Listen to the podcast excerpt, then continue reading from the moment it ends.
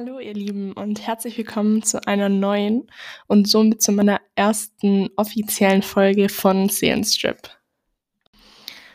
Leute, ich komme seit Montag einfach nicht mehr aus dem Lächeln raus.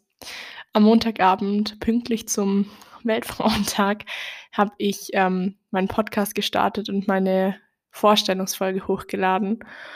Und seit diesem Zeitpunkt ähm, werde ich von euch mit Nachrichten über, überschwemmt und komme gar nicht hinterher, alle zu beantworten. Und es berührt mich so unglaublich, dass ihr zum einen euch mir gegenüber öffnet. So viele fangen an, mit mir darüber zu reden, über ihre eigenen Geschichte. Ihr sagt mir, dass ihr es voll gut findet, dass ich da so offen drüber rede, weil es ein Tabuthema ist. Und ihr bestärkt mich einfach mega, dass das der richtige Step war, jetzt hier diesen Podcast zu machen. Also wirklich, ich bin seit drei Tagen ein Honigkuchenpferd und fühlt sich an, als wäre ich in so einer kuscheligen Decke von all euren Nachrichten eingehüllt, weil ja, für mich war es natürlich ein riesengroßer Schritt, offen darüber zu reden und dass ich da dadurch, dass ich mich öffne, sowas auslöse und wieder mit so vielen Menschen, auch die ich noch von früher aus der Schule kenne, in Kontakt komme, in den Austausch über das Thema. Ähm, und von euch einfach so viele schöne Komplimente bekommen habe und so bestärkt wurde, dass es toll ist, was ich hier mache. Das, ja, das erfüllt mich einfach sehr und ich wollte euch da wirklich Danke sagen. Ich hätte das mir niemals erträumt, dass es generell überhaupt so läuft mit meinem Podcast und vor allem kurz nachdem ich meine erste Folge released habe. Also danke, danke, wirklich ganz viel Liebe an jeden einzelnen von euch da draußen, ähm, die hinter mir steht und mich ermutigt, hier diesen Weg weiterzugehen und ähm, dass ihr mit im Boot seid, diesen Weg zu gehen. Das ist natürlich auch für jemanden, der diesen Schritt geht und ähm, einen Podcast macht, natürlich mega ermutigend ähm, und auch total motivierend, wenn man solche Nachrichten bekommt, weiterzumachen und dann ja, hat man einfach noch mehr Spaß daran, das zu produzieren, vor allem weil ich ja, das Gefühl habe, den Purpose, den ich euch in meiner Vorstellungsfolge erklärt habe, der hat sich jetzt in den letzten Tagen schon erfüllt, dass mehr Menschen offen darüber reden, dass ihr gesagt habt, hey, ich bin jetzt auch selber bereit, offen darüber zu reden. Und das war einfach mein Traum, dass dieser Purpose sich erfüllt und dass das nach der ersten Folge einfach schon passiert. Das hätte ich mir niemals erträumt und dafür bin ich so dankbar und da könnt ihr auch alle so stolz auf euch sein, dass ihr selber jetzt auch mit mir diese Reise geht, euch selbst zu embracen. Also wirklich danke, danke, danke. In der heutigen Folge möchte ich euch meinen Hintergrund und meine Geschichte mit Depressionen, Panikattacken, Burnout und Angstzuständen erzählen und dabei möchte ich näher darauf eingehen, welche Auslöser das bei mir hatten, wie sich das geäußert hat, also die Symptome, die Maßnahmen, die ich ergriffen habe und vor allem welche Lessons, also was ich aus diesen Zeiten mitnehmen und inwiefern ich präventiv jetzt vorgehen kann, in der Hoffnung, dass ich nicht mehr so schnell oder wenn nicht mehr so tief in eine Depression reinrutsche. Genau, ich hoffe, ähm, dass es euch interessiert und würde mich natürlich mega freuen oder mir wünschen, dass vielleicht ja das ein oder andere nachher auch was die Methoden oder die ähm, präventiven Maßnahmen angeht dabei ist, was vielleicht auch, auch euch da draußen weiterhelfen könnte.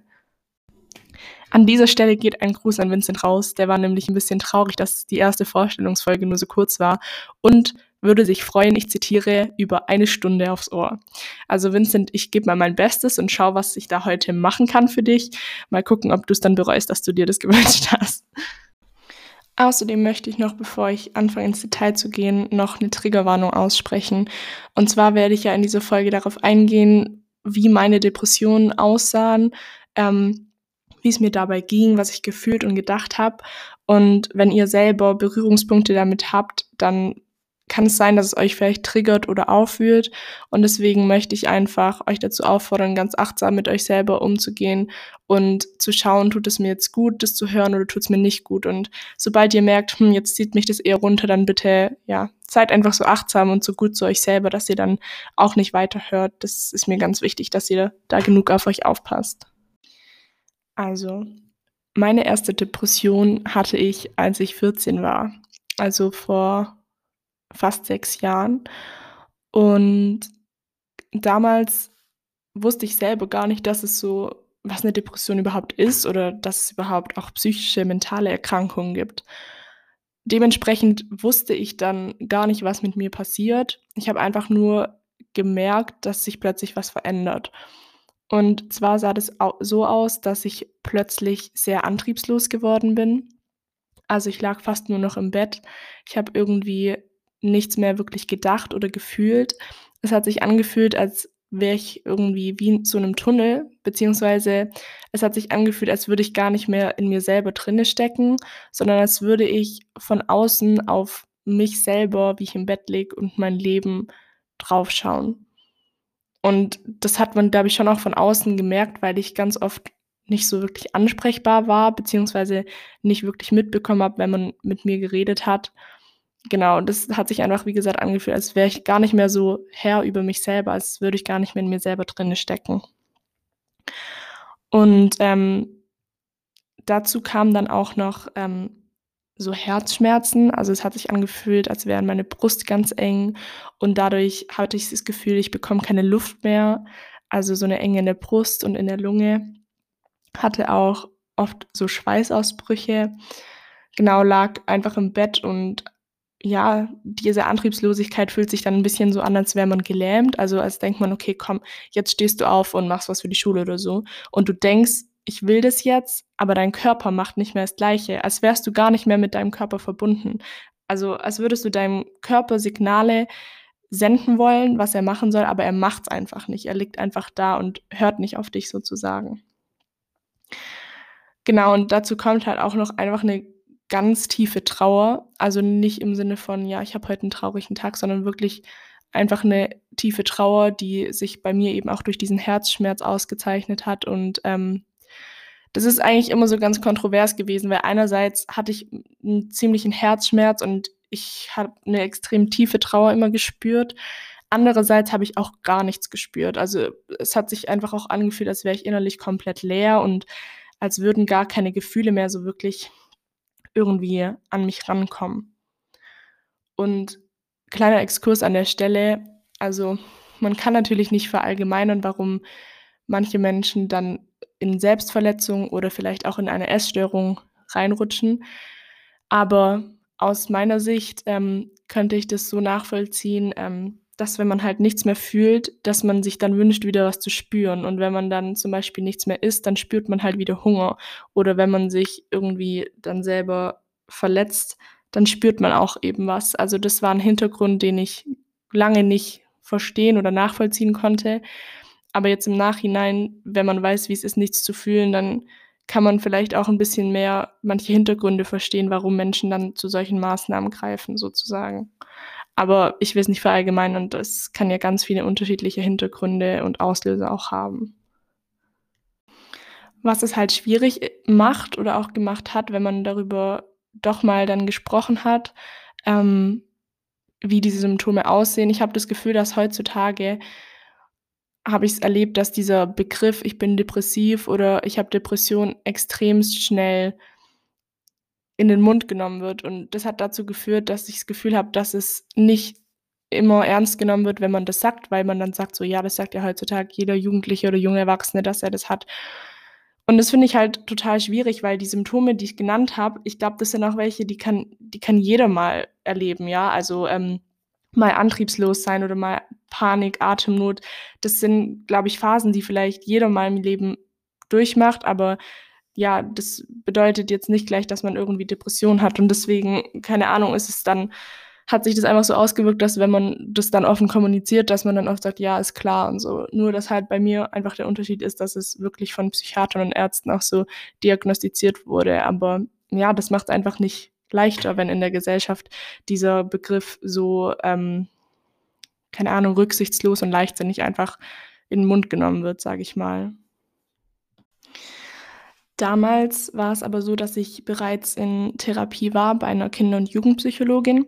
Ich war bei der, seitdem ich zwölf oder elf war, also kurz bevor ich ähm, in die fünfte Klasse gekommen bin, bin ich zu der gegangen, weil ich ähm, im Sommer, bevor ich auf die weiterführende Schule gekommen bin, hatte ich eine starke Lungenentzündung, die war zum Glück nicht so schlimm, dass ich im Krankenhaus sein musste, aber mir ging sechs Wochen ziemlich schlecht und ich hatte sehr Probleme, atmen zu können. Und ähm, das hat bei mir damals extrem viele Ängste ausgelöst und ähm, diese Ängste haben mich ja ziemlich gelähmt und dann auch einfach eingeschränkt in meinem Alltag und dementsprechend ähm, genau bin ich dann damals zu einer Kinder- und Jugendpsychologin gekommen. Und das hat sich natürlich dann, also weil ich mehrere Jahre bei der war, auch eben überschnitten mit der Zeit, wo ich dann gemerkt habe, okay, mit mir stimmt irgendwas nicht mehr. Habt ihr das natürlich auch erzählt. Und dann redet man natürlich auch darüber, okay, warum geht's mir jetzt so? Was könnten die Auslöser sein? Und zum damaligen Zeitpunkt war es zum einen so, dass leider plötzlich ein guter Klassenkamerad von mir verstorben ist. Und das hat mir damals wie den Boden unter den Füßen so weggerissen, weil das für mich der erste Trauerfall war, den ich erlebt habe. Zum anderen waren wir ja alle 14 damals und damals wurde uns gesagt, dass er halt einfach nicht mehr aufgewacht ist. Und das ist einfach ein riesiger Schock, wenn man hört, mit 14 schläft jemand ein und wacht nicht mehr auf. Weil man kennt es vielleicht durch diesen plötzlichen Säuglingstod oder bei älteren Menschen hört man das ja häufiger, aber doch nicht bei einem gesunden 14-Jährigen. Und das war natürlich für uns alle ein riesiger Schock und hat bei mir dann eben auch zu Schlafstörungen geführt. Also es war so, wenn ich halt dann abends im Bett lag, dann habe ich eine Panikattacke bekommen. Ich habe Panik bekommen, ich habe Schweißausbrüche bekommen, Herzrasen. Ich hatte das Gefühl, dass mein Zimmer ganz klein wird und ich keine Luft mehr bekomme. Und diese Panik, die macht einem Angst. Das ist, da kann man gar nicht rational denken, da denkt man, man stirbt irgendwie daran und diese Angst verursacht wieder Panik, diese Panik wieder Angst, also das ist ein totaler Teufelskreis. Dementsprechend wird es ja immer schlimmer. Und dann war es auch so, also bei mir persönlich ist es immer so, wenn ich eine Panikattacke hatte, danach bin ich immer total erschöpft, das macht wirklich müde. Und wenn ich dann mal in dieses, ich sag mal, Stadium gekommen bin, wo man so kurz vor Tiefschlaf ist, also dass man merkt, okay, jetzt gleich bin ich weg sozusagen im Schlaf, bin ich immer hochgeschreckt, weil ich so Angst davor hatte, einzuschlafen, weil ich Angst davor hatte, dass ich auch nicht mehr aufwachen könnte, weil plötzlich ja, kommt dieses Thema näher. Man denkt so, ja, okay, wenn er als 14-Jähriger nicht mehr aufwacht, kann das mir auch passieren. Und man hat dieses jeden Morgen aufs neue Aufwachen einfach gar nicht mehr für selbstverständlich genommen. Und dementsprechend hatte ich extreme Schlafstörungen und natürlich auch extremen Schlafmangel, weil ich ja einfach Angst hatte, meinen Körper in den Schlaf gehen zu lassen, sozusagen. Ähm, ja, eben, weil ich Angst hatte, dann nicht mehr aufzuwachen. Das hatte ich also dann damals mit meiner Therapeutin als einen Auslöser so rausgearbeitet, sage ich mal. Was anderes, was noch dazu kam, also ich war damals in meiner ersten Beziehung aber man muss dazu sagen, ich war ja auch 14. Also eine Beziehung, es war schon für mich meine erste feste Beziehung, aber eine Beziehung mit 14 sieht einfach in dem Alter natürlich ganz anders aus, wie jetzt, keine Ahnung, mit 18 oder mit 20 oder so. Und ähm, mir ist wichtig zu sagen, ich würde jetzt niemals sagen, mein Ex ist schuld, dass ich irgendwie depressiv geworden bin. Niemals, weil ich persönlich bin der Meinung, dass ein anderer Mensch nicht schuld daran sein kann, dass man depressiv wird, aber eine Beziehung mit einem anderen Mensch kann einen triggern, da reinzurutschen. Also ich würde mir das jetzt, nachdem ich ja ein äh, bisschen schlauer bin, was meine Depression angeht, mir so erklären, dass ich von innen heraus schon seitdem ich klein bin einen inneren Konflikt mit meinem Selbstwert habe. Also das bedeutet, dass ich einfach nie einen wirklich sehr starken Selbstwert hatte. Ich bin jemand, der extremst viel selbstkritisch war, sehr streng, sehr hohe Ansprüche an sich selber und einfach nie seinen eigenen Wert erkannt hat und immer sich für nicht viel Wert gehalten hat. Und wenn man diesen inneren Konflikt schon mit in eine Beziehung trägt, ist ja klar, dass wenn in der Beziehung Dinge vorfallen, das eben ja, diesen Konflikt zum Ausbruch triggern können, wenn ihr versteht, was ich meine. Das ist mir einfach nur wichtig zu sagen, weil ähm, ich finde, ich würde niemals sagen, ein Mensch ist schuld an meiner Depression, sondern ein Mensch oder eine Beziehung mit einem Menschen haben eben bei mir das ausgelöst, dass dieser innere Konflikt ausgebrochen ist, sag ich mal.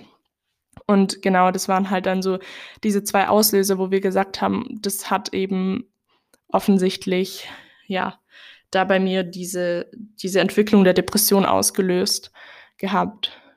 Genau, und ähm, ja, damals ist es halt dann auch so gewesen, dass es immer schlimmer gewesen ist, wie es mir ging.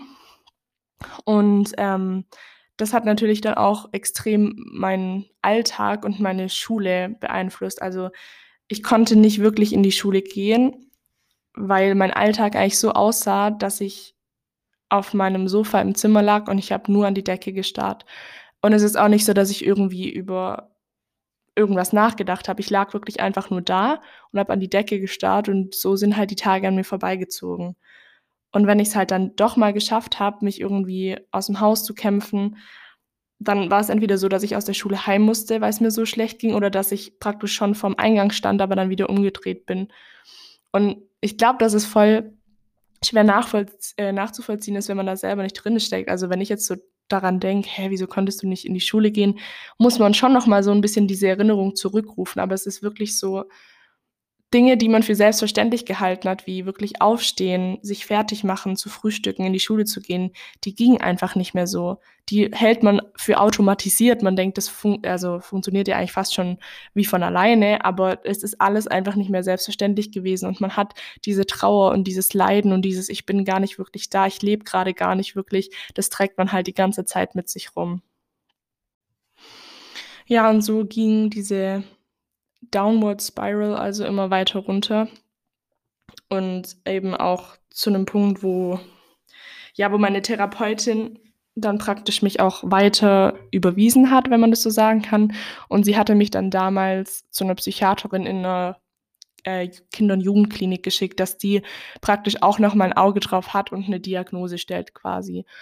Und dann war ich auch damals bei der Psychiaterin. Ich hatte da regelmäßige Termine und wir hatten halt viele Gespräche, aber auch so Tests. Also ich musste Fragen beantworten, ich musste irgendwie ein Bild zu einem Wort malen. Also ja, das gehört einfach alles zu diesem ähm, Diagnostikverfahren, wenn man das so sagen kann. Genau, und dann damals ähm, hat sie dann die Diagnose gestellt und die hieß, glaube ich, damals ähm, mittelgradig bis schwere Depression. Und das war das erste Mal, dass ich eine Definition für mein Leiden hatte, weil ich kannte ja davor gar nicht, was Depression ist. Und dann plötzlich hatte ja mein Befinden einen Begriff, eine Definition. Und dann ist man natürlich auch ins Gespräch gegangen, ja, was, was kann man jetzt dagegen machen? Und sie hatte halt zum einen auf den Tisch gebracht, dass ich ähm, ein paar Wochen auf einen stationären Aufenthalt komme, wo man dann intensive Therapien hat. Und ah, ich hatte mir damals in der Jugendklinik auch die Station angeschaut, aber das hat irgendwie voll die Beklemmung bei mir ausgelöst und ich so, nee, ich hatte da so irgendwie, das hat sich einfach nicht richtig angefühlt und dann meinte sie so, ja, ähm, natürlich eine andere Alternative sind Tabletten. Und dazu muss ich sagen, ich bin Mensch, ich nehme wirklich sehr, sehr ungerne Medikamente. Also ich habe teilweise erst ein Schmerzmittel genommen, wenn ich wirklich kurz vor der Ohnmacht war, weil ich solche Schmerzen hatte. Und wenn es wirklich gar nicht, gar nicht anders geht, dann überlege ich mir mal, ob ich was nehme. Aber ich versuche wirklich erst alles andere, bevor ich wirklich Tabletten nehme. Ähm, genau, und dementsprechend war das auch damals so, dass ich gesagt habe, nee, ich will keine Tabletten nehmen, ich mag es nicht, Medikamente zu nehmen. Zum einen deswegen, weil ich es generell nicht mochte und zum anderen, weil ich gesagt habe, ich will es alleine schaffen. Und das ist der Unterschied zu jetzt, dass ich damals nicht erkannt habe oder auch irgendwie nicht wusste, dass Depression wirklich eine Krankheit ist, wie zum Beispiel Diabetes. Und bei Diabetes ist es ja zum Beispiel, also es ist jetzt einfach nur ein Beispiel, auch so, dass man, wenn man schon ja einen gewissen hohen Blutzucker hat, dann kriegt man das halt nur mit Medikamenten in den Griff. Aber ich dachte damals, dass ich doch selber dafür verantwortlich bin, ob es mir gut geht, ob ich glücklich oder traurig bin. Und dementsprechend habe ich gesagt, nee, ich will doch keine Medikamente nehmen, damit ich glücklich bin. Ich will selber schaffen, dass es mir wieder gut geht. Daran merkt man, dass meine, meine Einstellung damals ja total anders war und ich würde sagen auch mehr an die Gesellschaft angepasst, weil ich finde, dass in der Gesellschaft, und das erlebe ich einfach immer noch, Depression nicht als Krankheit anerkannt wird, sondern viele Leute ja das auch so sehen, wie ich es damals gesehen habe, dass man doch selber für sein Glück verantwortlich ist. Genau, und ähm, die Psychiaterin damals hatte mir eben auch erklärt, was da, was da passiert und sie hat es mir eben auf einer biologischen Ebene erklärt, aber es gibt ganz, ganz viele unterschiedliche Auslöser, warum man Depression haben kann. Aber sie meinte halt, bei mir ist es wahrscheinlich biologisch bedingt und dann hat sie es mir halt so erklärt, dass ja im Gehirn werden ja Glückshormone produziert und bei mir wäre es dann so, dass diese Glück Glückshormone entweder zu wenig produziert werden oder dass die unregelmäßig ausgeschüttet werden oder nicht richtig an die Rezeptoren andocken. Und diese Medikamente würden praktisch dann helfen, bei dieser Hormonregulation, dass die wieder in einem ähm, groß genugen Maß hergestellt werden und auch wieder die Rezept an die Rezeptoren andocken können. Das heißt, durch ihre Erklärung war das ja schon medizinisch erklärt, dass da wirklich medizinisch, biologisch was nicht stimmt, aber bei mir ist es damals halt gar nicht angekommen. Und sie meinte halt, dass es dann auch keinen Sinn macht, wenn ich Medikamente nehme, wenn ich selber da einfach den Nutzen nicht sehe, weil sie, ähm, ja, weil sie meinte, dass man da selber schon irgendwie auch bereit dazu sein muss, dass, ähm, dass man auch empfänglich sozusagen dafür ist, dass es eine positive Wirkung hat. Und oft wird halt, oder in meinem Fall hatte sie halt gemeint, wären halt die Medikamente deswegen sinnvoll, weil ich damals so tief in der Depression drinne war, dass sie meinte, dass alleine eine Gesprächstherapie mir nicht helfen könnte, weil ich so in der Depression drinne bin, dass ich gar nichts von dieser Therapie wirklich mitbekommen würde. Deswegen kam das eben damals auf den Tisch. Aber wie gesagt, ich, ich wollte das damals alles nicht und bin dementsprechend halt weiterhin einmal die Woche zu meiner Jugendpsychologin gegangen, hatte, glaube ich, bei ihr auch noch weiterhin Gespräche, einfach um zu schauen, ist mein Zustand der gleiche, verschlimmert er sich, verbessert sich, einfach, dass da auch ja ein Arzt sozusagen ein Auge darauf hat, dass man dann rechtzeitig handeln kann, falls es zu einem kritischen Punkt kommen sollte. Ja, und ich muss sagen, nach eineinhalb Jahren ist es dann irgendwann so ein bisschen besser geworden. Und ich glaube, was ich kann es euch selber gar nicht sagen, was der Grund war, warum es mir plötzlich besser ging. Das war irgendwie voll verrückt. Das war irgendwie von einem auf den nächsten Tag wirklich, habe ich gemerkt, hm, jetzt geht es mir irgendwie besser. Jetzt ist irgendwie so diese dunkle Wolke, die die ganze Zeit über mir war, die ist irgendwie nicht mehr wirklich da. Und das Einzige, was ich vielleicht sagen würde, was dazu beigetragen hätte können, ist, dass ähm, wir damals aufgrund ähm, meiner Lage dann über die Anschaffung von einem Hund geredet haben mit meiner Familie. Also meine Schwester und ich wollten natürlich schon immer einen Hund. Aber ähm, genau damals habe, ich glaube, meine Tante hatte das meinen Eltern erzählt, dass Hunde oft auch als Therapiehunde eingesetzt werden und ähm, auch viele Berichte darüber gelesen hat, dass es ähm, wirklich eine positive Auswirkung auf Depressionspatienten haben soll. Und dann haben wir uns da auch informiert und haben uns auch informiert, welche Rassen speziell dafür geeignet sind und sind dann auf den Cockapoo gestoßen. Das ist eine Mischung aus Cocker Spaniel und Pudel und die werden sehr gezielt für Therapien eingesetzt und Genau, und dann haben wir uns auch umgeschaut und haben auch einen Züchter gefunden und ähm, da hat es halt dann angefangen, dass ich mich mega intensiv mit Hundeerziehung und Hunden an sich beschäftigt und auseinandergesetzt habe.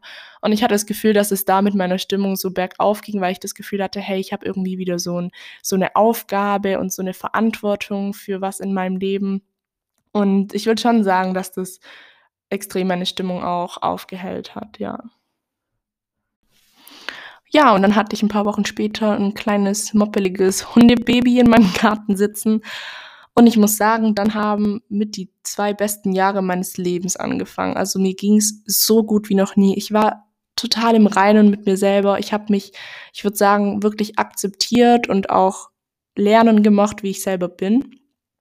Und es war einfach eine gute Zeit und ja, einfach weil ich mit mir selber an so einem guten Punkt stand.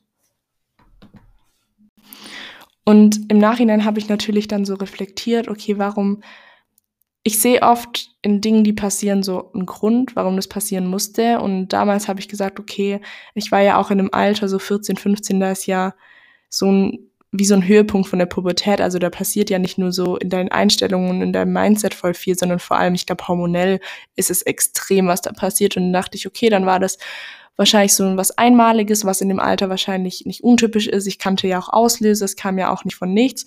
Und ich habe gesagt, hey, ich glaube, ich musste da durchgehen, um zu mir selber zu finden, um mit mir ins Reine zu kommen. Und das konnte ich dann im Nachhinein auch voll gut so als Grund akzeptieren und so hinnehmen. Und dann ähm, im Spätsommer 2019, das war kurz bevor ich 18 geworden bin, bin ich dann aus allen Wolken gefallen, weil ich gemerkt habe, dass alles wieder anfängt. Ich kann euch mal vorlesen. Ich habe in meinem Handy, in meinen Notizen schreibe ich immer voll oft auf, meine Gefühle, wie es mir geht, weil ich dann irgendwie voll selber sehen kann, wie es mir geht und weil ich daraus oft auch Songs oder so mache. Und damals hatte ich Folgendes geschrieben. Es fängt alles wieder von vorne an. Die Panikattacken, die Antriebslosigkeit, der Tunnelblick, die Stille von außen und das laute Innen. Ohne Grund, ohne Auslöser. Das hatte ich damals Anfang Oktober geschrieben. Und wie gesagt, ich habe gemerkt, die Symptome von der ersten Depression, die kehren zurück. Und man weiß es einfach. Man weiß, man spürt innerlich, ist es jetzt einfach irgendwie ja auslöserbedingt oder steuere ich gerade wieder auf eine depressive Episode zu. Und ich habe das einfach gespürt und ich muss sagen, ich habe so viel geheult aus Wut, aus Frust und aus Angst, weil ich gesagt habe, warum muss ich das jetzt wieder durchmachen? Warum, womit habe ich das verdient? Warum habe ich das verdient? Wieso muss ich da durchgehen? Und ich habe auch geheult, weil ich einfach Angst hatte, wieder da durchgehen zu müssen, weil man vorher nie weiß, wie schlimm es wird. Und ich wusste aus der ersten Depression einfach, wie dunkel es werden kann. Genau, und dann ähm, ja, bin ich dementsprechend habe ich wieder meine damalige Psychologin kontaktiert ich war dann, nachdem es mir besser ging, ist auch die Therapie eben ausgelaufen und wir haben halt, weil es mir dann so gut ging, auch jetzt nicht nochmal weitere Stunden beantragt, weil wir beide gesagt haben oder vor allem auch ich gesagt habe, nee, ich habe das Gefühl, ich brauche es nicht mehr. Und zum Glück äh, konnte ich bei ihr dann wieder so eine Kurzzeittherapie beantragen und konnte wieder zu ihr. Und ähm, ja, das ist dann alles praktisch wieder zurückgekommen und ja, zu dem damaligen Zeitpunkt war es aber auch so, ne, also zum einen stand ich kurz vorm Abitur. Also das war halt mein Abiturjahr. Und ähm, wie gesagt, das war so im September, Oktober. Und generell zählen natürlich alle Klausuren aus der Jahrgangsstufe, also aus der 11. und 12. Klasse zum Abitur. Aber gerade im Februar haben halt dann die großen Abiturprüfungen angefangen. Und dann hatte ich da für mich selber einfach einen riesigen Druck, weil ich damals ähm, Medizin studieren wollte und da ist ja der NC 1,0 und dementsprechend habe ich natürlich gewusst, hey, ich muss wirklich hier ein Bombenabitur ablegen, um mein Traumstudium machen zu können. Und zusätzlich dazu, dass ich halt dann immer mega viel für die Schule gemacht habe und wirklich gelernt habe bis spät in die Nacht, ähm, habe ich schon immer viele Ämter neben der Schule gemacht. Also zum damaligen Zeitpunkt, was habe ich da alles gemacht? Ich war Schülersprecher, ich war Konfliktlotse, ich war Suchtmentor, ich war Pate von einer Unterstufe, ich habe äh, einen Gottesdienst für kleine Kinder gemacht, ich habe eine Sommerfreizeit für ähm, Kinder und Jugendliche gemacht. Ja, und ja, das hat sich natürlich dann alles gestapelt. Und bei mir ist es halt auch so, wenn ich halt was mache, dann mache ich es halt wirklich mit Herzblut und mit, gib immer 150 Prozent. Und wenn man halt dann sieben, acht Ämter gleichzeitig macht, dann ja, muss es ja irgendwann gefühlt halt mal eskalieren und ähm, ich habe gemerkt, ich konnte halt ja nicht auf tausenden Hochzeiten gleichzeitig tanzen und konnte dann auch nicht alles ähm, ja qualitativ gut machen, sondern überall nur noch so halblebig, weil es natürlich meine Zeit und ich bin ja auch kein Roboter, anders ging es halt auch gar nicht. Und ähm, meine, meine Situation hatte sich immer, immer mehr verschlechtert und ähm, so weit verschlechtert, dass ich teilweise zwei, drei Wochen am Stück nicht in die Schule gehen konnte, weil ich im Bett lag und es mir einfach schlecht ging. Ich konnte nicht mehr aus dem Bett. Also meine Eltern haben mich wirklich an den Füßen aus dem Bett gezogen. Die mussten mir teilweise helfen, meine Schuhe anzuziehen. Und ich habe mich wirklich, ich habe mich gefühlt wie ein Pflegefall. Und wie gesagt, die Dinge, die man als Baby lernt, die kannst du plötzlich nicht mehr. Das, weil dein Körper nicht mehr kann und keine Kraft hat. Und damals hatte dann eben meine Psychologin auch so die Diagnose gestellt, dass ich wahrscheinlich ein kleines Burnout auch habe, weil ich mich eben so mit Arbeit überladen habe. Andererseits auch aber ein emotionales Burnout hatte, weil ich ja schon in dieser Depression äh, drin gesteckt bin.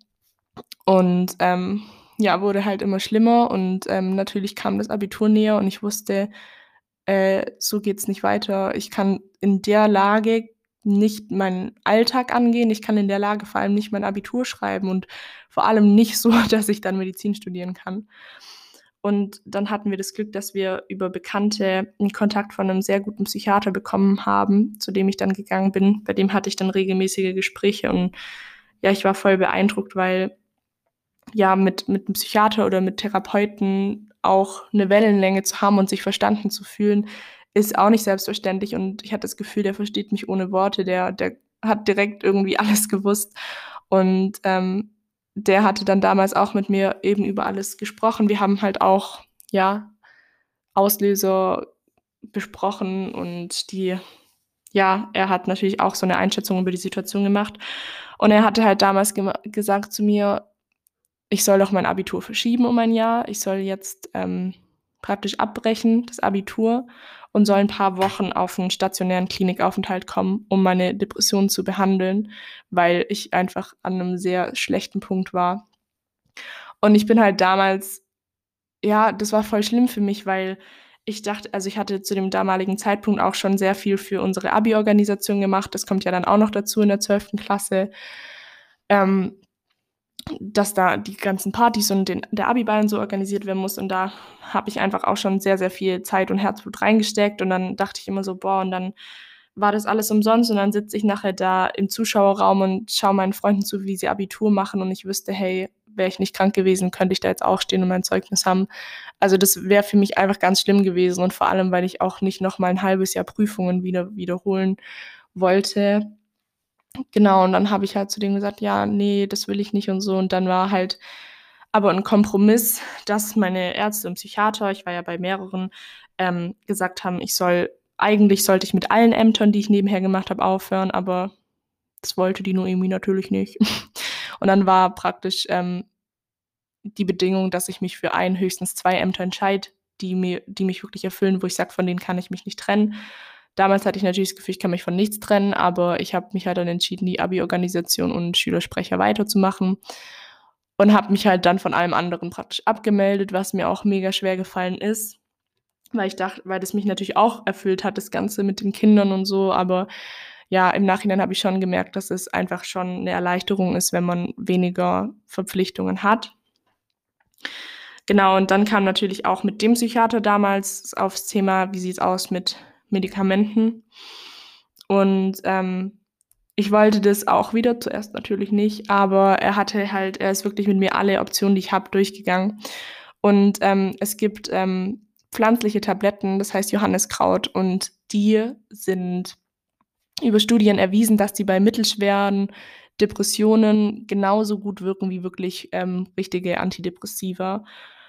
Und dann hatte ich halt mich darauf eingelassen, weil ich gemerkt hatte, dass ich anders mein Abi nicht packe. Und ich wusste einfach, ich will irgendwie mein Abi packen und habe zu dem Psychiater gesagt: „Und wenn ich mein Abi habe, dann gehe ich in die Klinik und widme mich mal, was bei mir nicht stimmt“, weil wir haben beide festgestellt: „Okay, es ist nicht s n so was, ähm ich habe 'ne Depression, weil ich mein Abitur habe oder ich hatte damals 'ne Ab ähm, Depression wegen eben dem, was damals passiert ist“, sondern wir haben festgestellt, dass da irgendwelche Wurzeln wirklich verankert sind, die auslösen, dass ich da immer wieder reinfalle. Und natürlich will man nicht, dass es immer wieder im Leben passiert, deswegen sollte man sich dem dann schon, ähm, intensiver widmen. Dann habe ich gesagt: „Okay, ich versuche es so gut wie's geht, irgendwie mein Abi durchzuziehen und dann gehe ich in die Klinik.“ Und dann habe ich eben dieses Johanniskraut genommen, weil ich einfach mir eingestehen musste, es ging nicht mehr anders, weil ich saß teilweise in Prüfungen, die für mein Abi relevant waren, drinne und ich konnte nicht schreiben. Ich hatte 'n Aussetzer oder ich war so körperlich schwach, dass ich nicht mal mehr 'n Stift halten konnte. Und ich saß wirklich in der Prüfung. Ich hatte noch 20 Minuten Zeit. Das war 'n Englisch-Essay, was wir schreiben mussten, das normalerweise 10 Seiten lang ist. Und ich hatte noch 20 Minuten und ich hatte nichts auf meinem Blatt stehen. Und da habe ich halt mega geheult, weil's 'ne Mischung war aus: „Oh mein Gott, oh mein Gott, du musst was schreiben, das ist dein Abitur.“ Und ich heule einfach, weil ich so schwach bin und nicht mehr kann. Und das war dann der Auslöser, dass ich eben mich dafür entschieden habe, dieses Johanniskraut zu nehmen. Und muss auch sagen, das war eine sehr gute Entscheidung, weil das braucht zwar so 2 bis 4 Wochen, bis 'nen bis man eine Wirkung merkt, aber die ist zum Glück auch dann eingetreten. Und es war wirklich so, dass ich durch dieses Johanniskraut habe ich damals gesagt, ich hatte wieder Lebensqualität. Ich konnte meinen Alltag wieder angehen, ich konnte in die Schule, ich konnte auch lernen. Das ist mir damals immer sehr schwergefallen davor, weil ich hatte durch diesen seelischen Stress hatte ich immer 'n ganz, ganz lautes Rauschen im Ohr. Und dadurch war's extrem schwierig, sich zu konzentrieren und auch wirklich das Gelernte oder versucht Gelernte aufzunehmen. Und durchs Johanniskraut hatte ich einfach diese Lebensqualität wieder, dass ich lernen konnte, dass ich meinen Alltag angehen konnte und überhaupt wieder aus dem Bett rausgekommen bin. Und ähm, das war natürlich mega erleichternd und dementsprechend konnte ich dann zum Glück mein Abitur machen und das ablegen. Und durch das Johanniskraut ging es mir eigentlich auch relativ gut, muss ich sagen. Und obwohl ja unser Abitur damals auch zu Corona-Bedingungen, also auch im Lockdown stattgefunden hat und ich natürlich auch sehr Respekt hatte, was das mit meiner Psyche macht, ähm, habe ich es echt sehr gut gepackt. Also ich hatte erwartet, dass ich während meiner wirklich intensiven Abiturvorbereitung voll das Mental Breakdown haben würde, aber hatte ich wirklich gar nicht. Ich habe es echt mega gut gepackt und ähm, habe es wirklich geschafft. Und das war dann wirklich ein sehr, sehr emotionaler Moment für mich, als ich wirklich mein Abiturzeugnis in der Hand hatte. Und ich habe durch das Johanniskraut halt auch wieder mega viel lernen können, so wie es sich für mich halt gehört. Und dementsprechend habe ich halt auch echt ein mega gutes Abi geschrieben, was ich auch nie gedacht hätte. Aber ja, natürlich war ich da mega stolz drauf. Zum einen, zum anderen war es einfach emotional, weil ich nie gedacht hätte, dass ich unter diesen schlimmen Depressionsbedingungen, wo ich teilweise im Bett lag wie so eine leblose Puppe, die nicht mehr ansprechbar war, dass ich unter diesen Bedingungen meine Schule abschließen kann. Und ja, das, da war ich natürlich mega stolz drauf und auch einfach sehr emotional berührt. Genau, und dann war es Abitur vorbei und mir ging es eigentlich auch relativ gut. Dann war ja auch Sommer. Im Sommer sieht ja auch die Welt immer ein bisschen fröhlicher aus. Und ähm, genau, und dann dachte ich so, hm, ich glaube, ich muss gar nicht mehr in die Klinik. also ja, vielleicht wollte ich mich ja auch davor drücken, weil ich extrem Angst hatte. Ist ja irgendwie auch äh, nachvollziehbar. Und ja, mir ging es soweit gut. Und dann war es aber so, es ist echt relativ selten, aber ich hatte tatsächlich Nebenwirkungen von dem Johanniskraut. Also ich habe das dann auch ähm, von mehreren Frauen gehört, dass gerade bei Frauen das halt ähm, Nebenwirkungen und Auswirkungen auf den Zyklus hat. Und dadurch hatte ich halt extremst schlimme Übelkeit und Unterleibsschmerzen, die dann auch wieder dazu geführt haben, dass ich nicht mehr meinen Alltag normal nachgehen konnte. Und dann irgendwann, ich habe es ein paar Monate noch ausgehalten und habe ich aber zum Psychiater gesagt, dass es so keinen Sinn macht, weil mich diese Nebenwirkungen schon ziemlich belastet haben und auch eingeschränkt haben. Und dann hatten wir halt vereinbart, dass ich praktisch das Johanniskraut ähm, absetze. Aber wir haben beide gesagt, mm, es kommt jetzt wieder der Herbst und dann war es uns beiden nicht so recht, dass ich komplett ohne irgendwas, praktisch ohne irgendwelche Medikamente in den Herbst reingehe, weil bei mir, ähm, so wie bei vielen Menschen natürlich der Herbst auch immer ein bisschen so eine gewisse einen gewissen Blues mit sich bringt. Und dann habe ich mich da auch darauf eingelassen, dass wir mit einer ganz minimalen Dosis von ähm, Antidepressivern anfangen. Und Antidepressiva, also die, die ich genommen habe oder die ich immer noch nehme, gehören zu der SSRI-Gruppe. Und ähm, die wirken praktisch zum einen antriebssteigernd, aber auch stimmungsaufhellend. Aber das kann auch zwischen drei und sechs Wochen dauern, dass man die Wirkung merkt. Und dann hatte ich die halt genommen und die erste Woche habe ich mich irgendwie ziemlich high gefühlt. Also da war ich so, keine Ahnung, da war ich so die ganze Zeit überdreht und alles. Aber ähm, sonst habe ich jetzt nicht wirklich was gemerkt. Und obwohl Abitur vorbei war und ich hatte keinen Stress, ich hatte keine Verpflichtungen, habe ich gemerkt, boah, es geht mit meiner Stimmung irgendwie den Bach runter. Und nachdem ich die Antidepressiva dann so vier, sechs Wochen genommen hatte, habe ich wirklich so einen Tiefpunkt erlebt.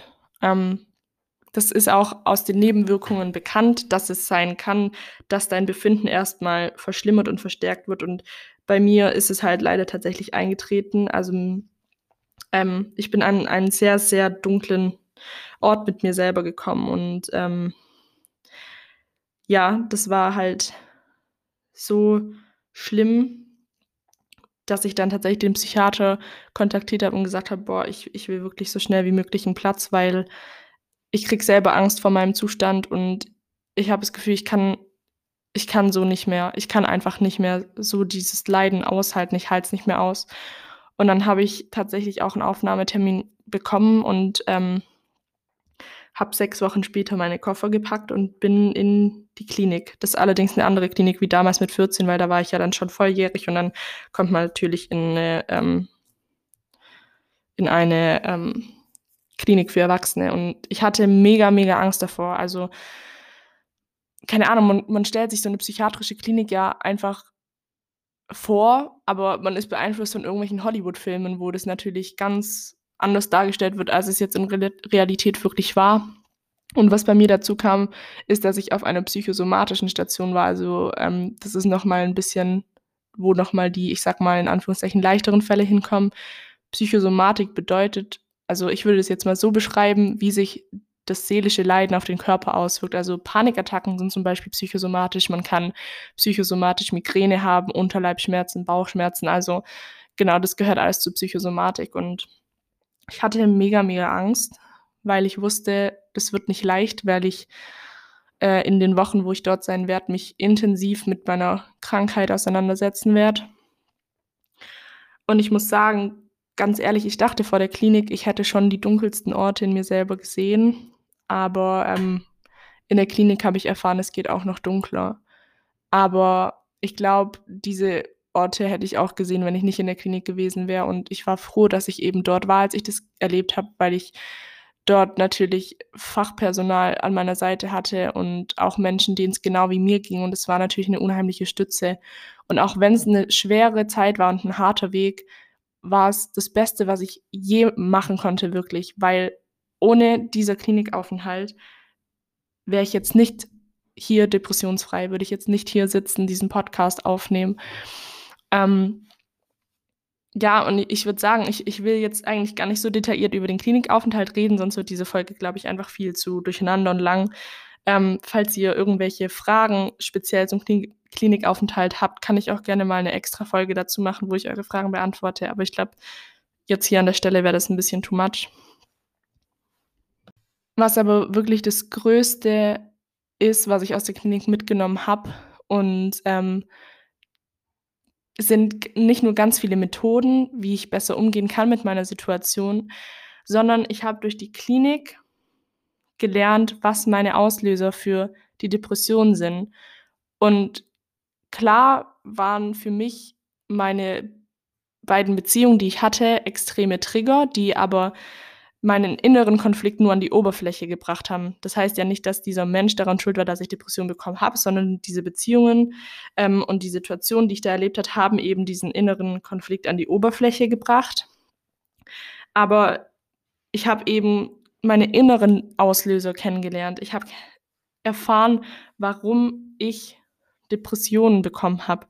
Und darunter sind zum Beispiel Auslöser wie, dass ich extrem perfektionistisch bin, ich gebe immer 150 Prozent, will es immer allen recht machen. Ich will wirklich das Perfekteste aus der Situation rausholen und auch für die Schule oder wenn ich irgendein Amt mache, will ich wirklich alles dafür geben, dass das gut wird.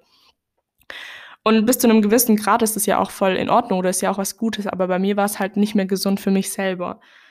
Dann kam eben dazu, dass ich immer meine Grenzen überschritten habe. Zum einen habe ich die von anderen Menschen überschreiten lassen. Ich habe ähm, Dinge mitgemacht, die habe ich viel zu lange mitgemacht und ähm, hätte eigentlich für mich einstehen sollen und Grenzen, klare Grenzen ziehen sollen, zu sagen, hey, so möchte ich nicht, dass mit mir umgegangen wird, so will ich nicht behandelt werden. Aber natürlich habe ich nicht nur von außen die Grenzen überschreiten lassen, sondern ich habe auch selber meine Grenzen überschritten, eben weil ich mich selber ausgenockt habe mit dem 150 Prozent geben. Und weil ich selber eigentlich ein mega starkes Bauchgefühl habe, das mir sagt, was gut ist für mich und was nicht. Aber ich habe es immer ignoriert und bin mich also immer selber übergangen und für einen extrem hohen Preis, weil das hat eben dazu geführt, dass ich mich natürlich nicht mehr mit mir selber verbunden gefühlt habe und dementsprechend in diese Depression reingerutscht bin. Und wäre ich halt nicht in dieser Klinik gewesen, ähm, wäre ich darauf ja niemals gekommen. Und dementsprechend kann ich natürlich jetzt präventiv vorgehen, weil wenn ich jetzt Grenzen überschreite, dann kommt immer Alarm, Alarm, Stopp und ich sehe, oh, da ist eine Grenze, überschreite ich die oder nicht? Ist dieses Überschreiten auf Kosten meiner Gesundheit, ja oder nein?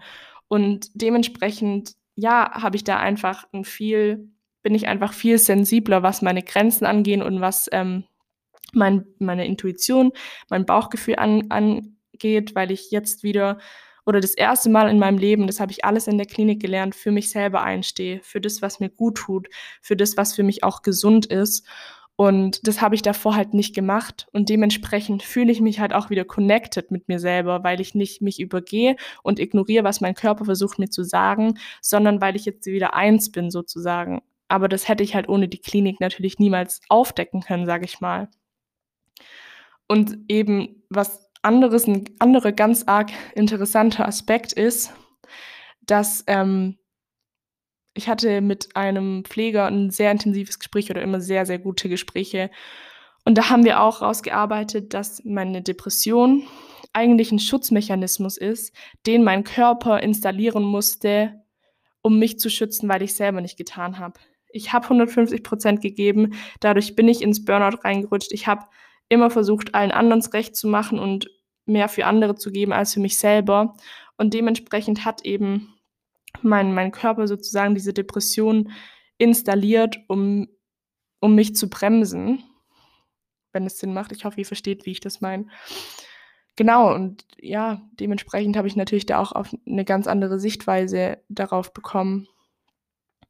Und, äh, was ich auch mega interessant fand, ein Therapeut meinte mal zu mir, weil ich gesagt habe, ich wünsche mir einfach, dass ich wieder gesund bin, dass ich wieder, ja, leistungsfähig bin mit mir selber. Und dann meinte er so zu mir, ähm: „Aber ist das, was ich für mich als gesund definiere, auch wirklich gesund?“ Und das war 'n extremer Drehpunkt für mich in der Therapie, weil da ist es mir mal bewusst geworden. Stimmt, wenn ich sage, ich will gesund sein, dann stelle ich mir vor, wie ich wieder 150% gebe, wieder alles perfekt machen kann, allen Menschen wieder das recht machen kann, was man ja sowieso nicht kann. Und da habe ich erst mal gemerkt, dass meine Definition für wie bin ich gesund, ja gar nicht gesund für mich selber ist. Also, ja, ohne diese ganzen Erkenntnisse hätte ich ja niemals jetzt gelernt, wie ich umdenke und meine meinen Alarmmechanismus, ähm, entwickeln können sozusagen. Ja, und jetzt sitze ich hier, ähm, bin seit 5 Wochen, fast 6 Wochen zu Hause wieder aus der Klinik. Und ja, ich hatte mir vor der Klinik niemals erträumt, dass ich wirklich depressionsfrei rauskomme. Ich dachte: „Okay, es wird mir bestimmt extrem helfen“, aber dass ich wirklich das erfahren darf, dass ich depressionsfrei rauslaufe, das ist, ähm ja, das ist einfach wow. Und, ähm ja, das ist auch voll krass, dass ich jetzt darüber spreche, dass ich in der Klinik war, weil ich habe das Gefühl, es wird extrem abgestempelt. Man denkt: „Oh Gott, was ist das denn für 'n Psycho, wenn man in der Psychiatrie sein musste?“ Aber ja, ich rede da jetzt offen drüber und, ähm, wie gesagt, ohne ohne diesen Klinikaufenthalt, äh, würde ich jetzt auch nicht so hier sitzen. Deswegen deswegen ist ja gar nichts dabei, dass ihr darüber Bescheid wisst jetzt. Und, ähm, das war, ähm, meine Geschichte. Irgendwie fühlt sich das grade extrem crazy an, das noch mal alles so Revue passieren zu lassen. Und ja, bin bin sehr gespannt auf eure Reaktionen. Was ich dazu sagen muss, was ich auch immer voll interessant fand, ich habe ja sehr lange nicht da drüber geredet, dass ich das habe.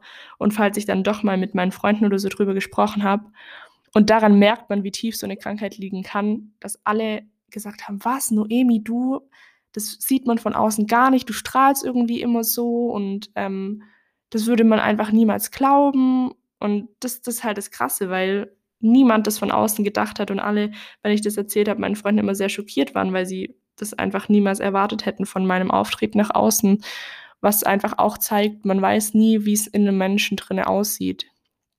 Und ja, zum Beispiel damals war's ja dann auch so, dass ich viele Ämter abgesagt habe oder dass ich ja, irgendwie nicht mehr so nachgehen konnte. Und da habe ich teilweise halt auch, ähm blöde Sachen erlebt, wo irgendwie ich dann verurteilt wurde, weil ich, ähm, nicht mehr hundertprozentig meinem Job nachgehen konnte, sage ich mal. Aber deswegen, Leute, seid vorsichtig, inwiefern und wie schnell ihr über andere Leute urteilt. Ihr wisst nicht die Hintergründe, ihr wisst nicht, was der Mensch grade durchmacht, warum er grade nicht so kann wie normalerweise. Und, ähm, ja, das habe ich einfach in meiner eigenen Geschichte so erfahren. Deswegen, ja, einfach noch mal ich finde, es wird einfach sehr schnell immer verurteilt und, ähm, spekuliert, aber man weiß einfach nie, was dahinter steckt, so. So, ich würde sagen, ich fasse noch mal kurz die wichtigsten Messages zusammen, die ich euch gerne heute auf den Weg mitgeben möchte. Zum einen ist es benutzt den Begriff Depression nicht leichtsinnig. Es ist 'ne Krankheit. Es ist 'ne Krankheit, das habe ich auch lernen müssen, aber es ist wirklich so. Ähm, sucht euch Hilfe. Wie gesagt, wenn ich nicht in Therapie gewesen wäre, wäre ich nicht an so einem guten Punkt mit mir selber. Es ist absolut nicht verwerflich, in Therapie zu gehen. Es ist das Beste, was ihr für euch selber machen könnt. Und ich finde, es ist auch eine Liebeserklärung an euch selber, wenn ihr sagt, hey, ich will jetzt ähm, mich um mich kümmern und meine Gesundheit. Es ist nicht verwerflich, wirklich. Das ist, ähm, ich finde, man kann super stolz darauf sein und ich finde es sehr stark, weil Therapie heißt auch immer, dass man mit sich selber ins Gericht gehen muss irgendwo. Deswegen wirklich, wirklich, ich will euch da ermutigen und ich weiß, es ist auch sehr schwer, einen Therapieplatz zu finden. Und manchmal dauert die Suche auch länger, weil man nicht mit jedem Therapeuten direkt harmoniert, aber schämt euch nicht, wirklich nicht. Das ist das Beste, was ihr für euch selber machen könnt.